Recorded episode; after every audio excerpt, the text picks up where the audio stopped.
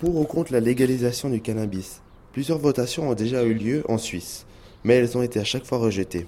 Pourtant, le débat ne cesse d'être relancé suite à différentes expériences menées dans d'autres pays. Nous avons demandé son point de vue à Esther Canetet, mère de deux enfants. Madame Canetet, pensez-vous qu'il faut légaliser le cannabis? Si je dois donner une réponse claire, je dirais qu'il ne faut pas le légaliser.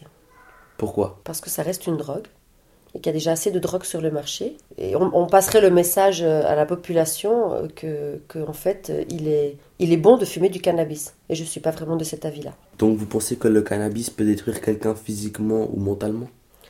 Je pense que le cannabis peut surtout détruire quelqu'un mentalement.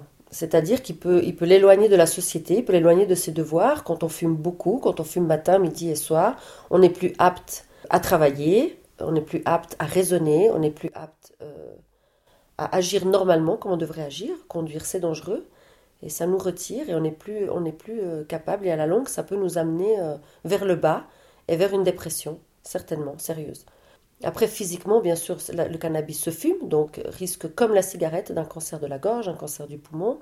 Voilà, il y a des risques qui sont certains, mais encore une fois, pour moi, c'est vraiment une question de quantité. Que pensez-vous des mineurs qui en consomment? À votre avis, quelque chose doit être mis en place pour que ces jeunes gens arrêtent de fumer? Ah oui, c'est encore plus dangereux chez les... Chez les... Le, danger, il est là, en fait, chez, les mineurs. C'est beaucoup moins chez les adultes. L'adulte est déjà conscient, il a en général déjà travaillé sur sa vie.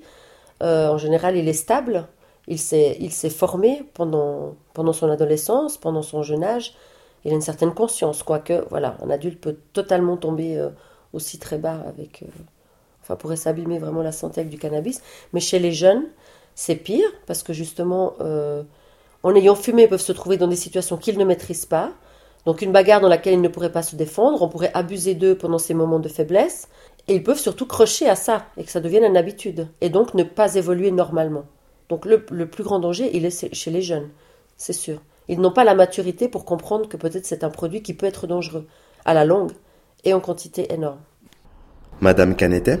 Inquiète pour ses enfants et encore opposée à la légalisation du cannabis, pourtant de plus en plus de voix proclament que la légalisation permettrait d'éviter le trafic international et de mieux contrôler le phénomène.